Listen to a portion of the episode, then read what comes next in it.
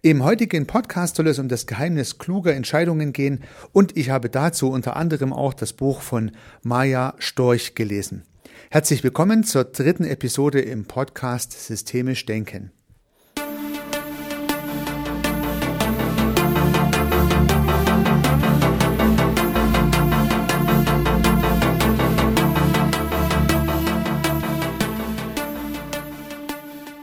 Ja, die Basis dieser Episode ist das Buch von Maya Storch. Das heißt, das Geheimnis kluger Entscheidungen von Bauchgefühl und Körpersignalen. Und ich habe den Teil 1 dieses Buches für Sie in dieser Episode beleuchtet. Und bevor ich in den Inhalt einsteige, vielleicht noch einen redaktionellen Gedanken. Ich habe dieses Buch gelesen und für mich persönlich interpretiert und in diesem Podcast gebe ich Ihnen meine persönliche Interpretation wieder. Diese kann natürlich auch von den Gedanken und Intentionen von Maya Storch, von der Autorin, abweichen. Also ganz wichtig, ich möchte Ihnen kein wissenschaftliches Exzerpt dieses Buches übermitteln, sondern meine Interpretation, was ich daraus mitgenommen habe.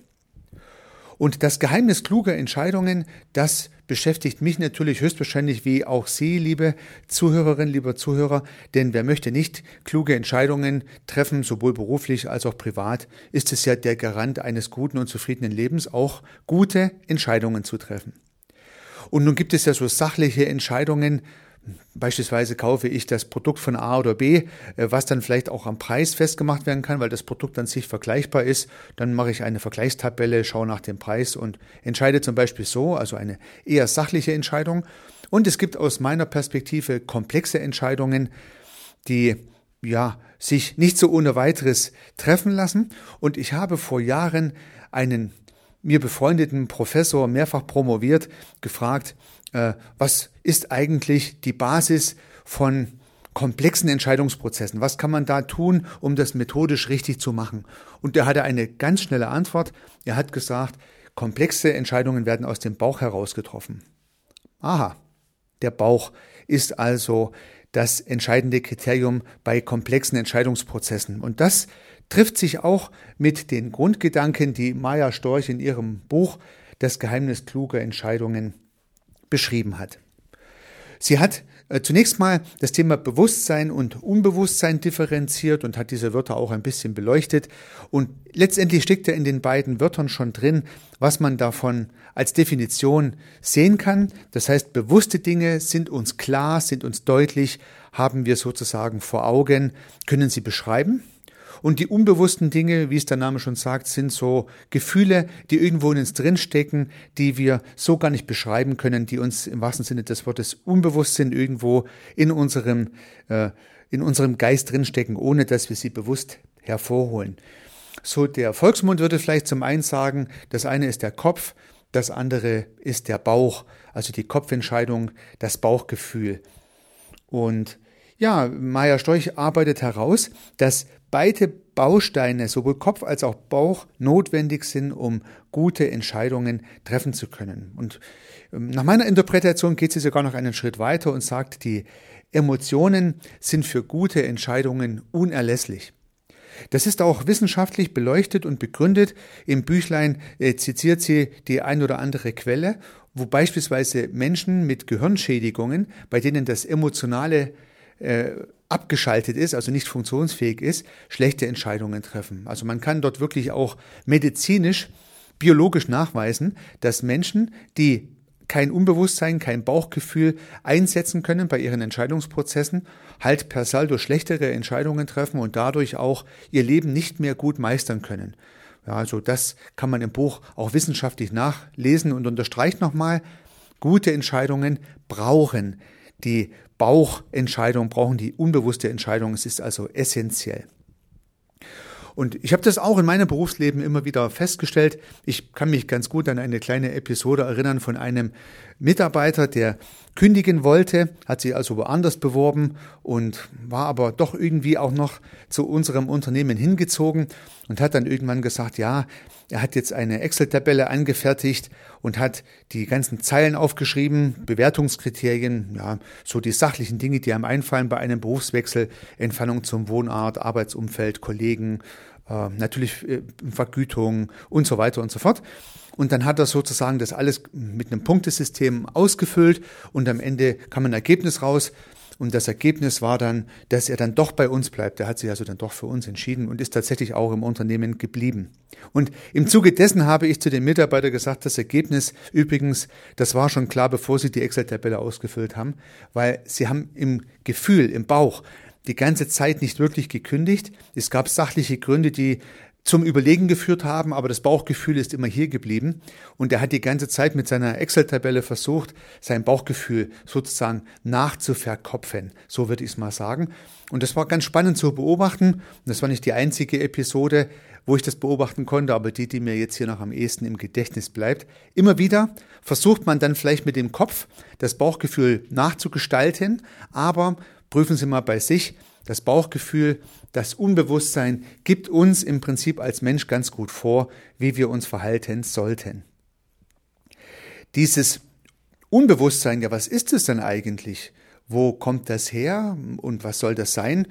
Und Maya Storch nennt es in ihrem Buch das emotionale Erfahrungsgedächtnis. Das emotionale Erfahrungsgedächtnis. Und ich finde eigentlich diese Beschreibung ganz cool, weil es steckt ja mal mindestens drin Gedächtnis, also eine Sache, die wir uns gemerkt haben, und emotional. Ganz offensichtlich spielen beide Dinge auch eine Rolle.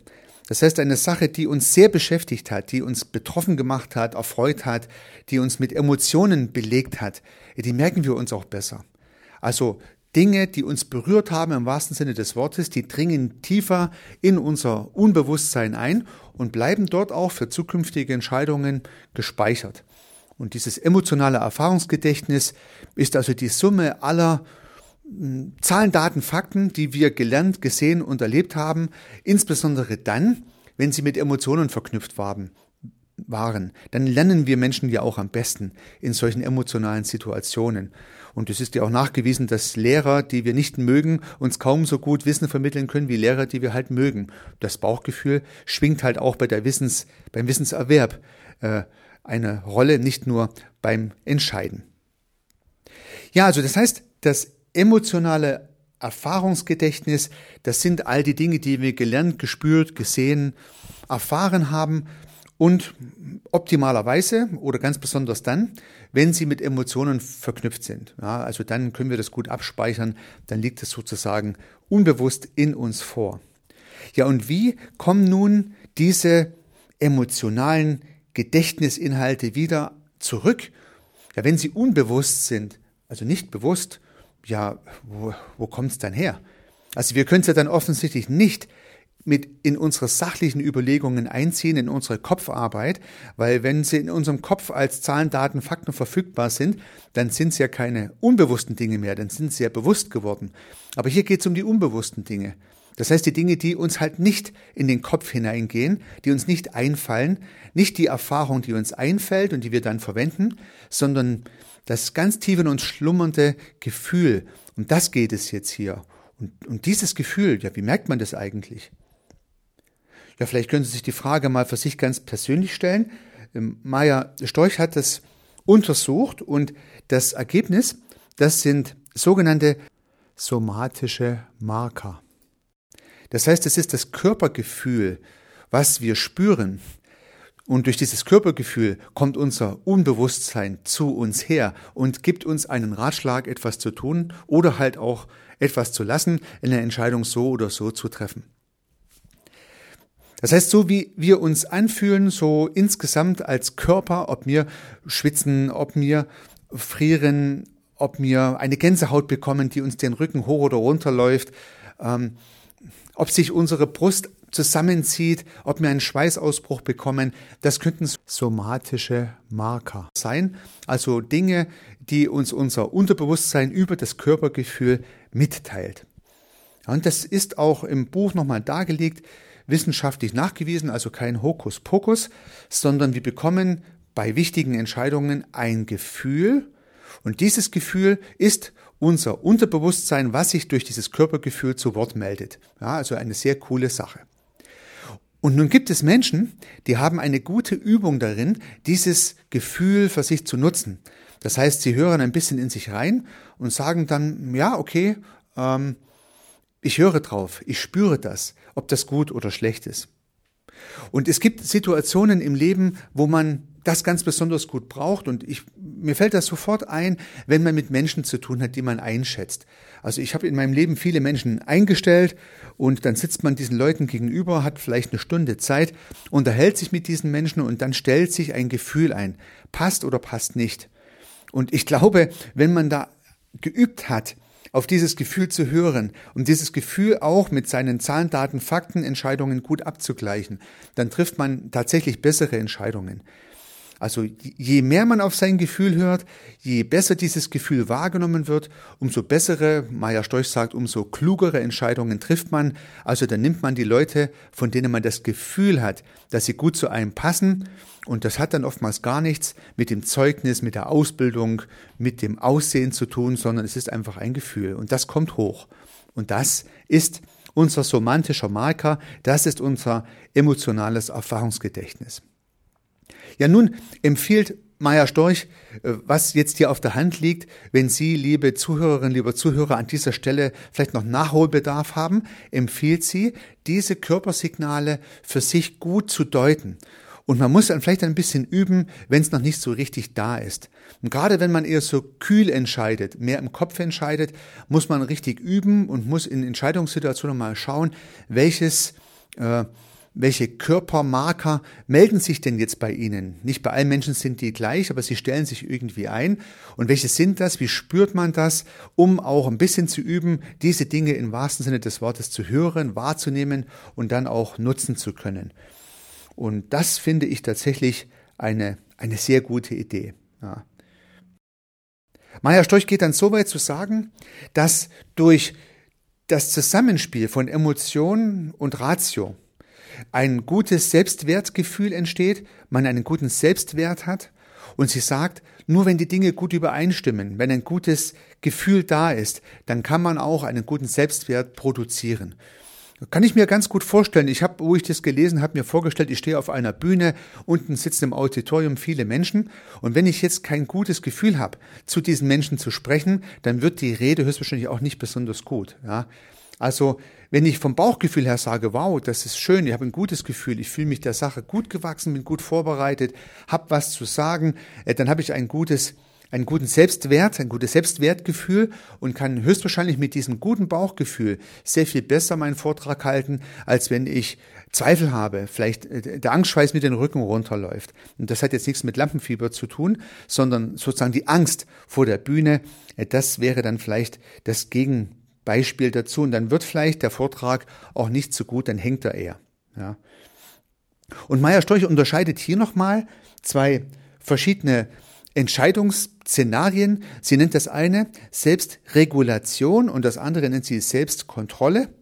Und die Menschen, die eine gute Selbstregulation haben, die lassen sozusagen ihre Emotionen, ihre Gefühle in ihre Gescheidungsprozesse schon gut einfließen. Sie haben gelernt, darauf zu hören und nutzen sozusagen das Gesamtpaket aus Kopf und Bauch oder aus Bewusstsein und Unbewusstsein.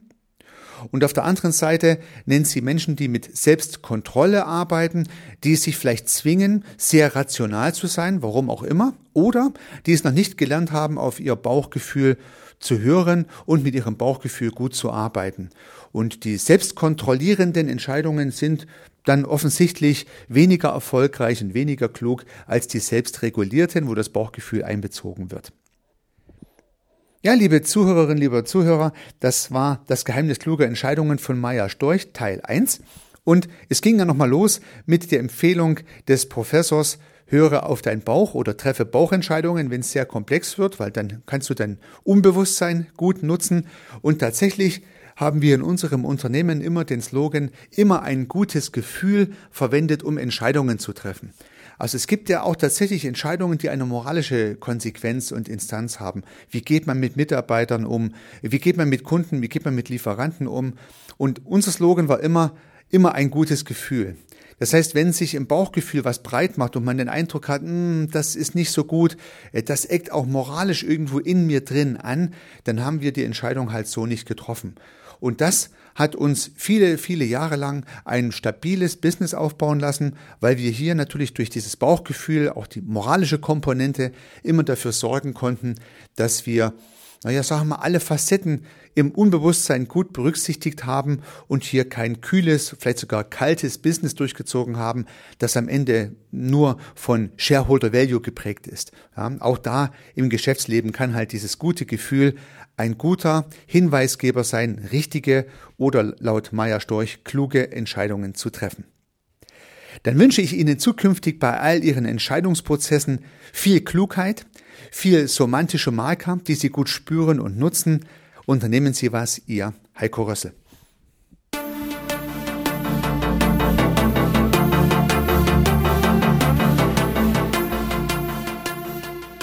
Regelmäßig kommen neue und spannende Themen rund um das systemische Denken und Handeln hinzu.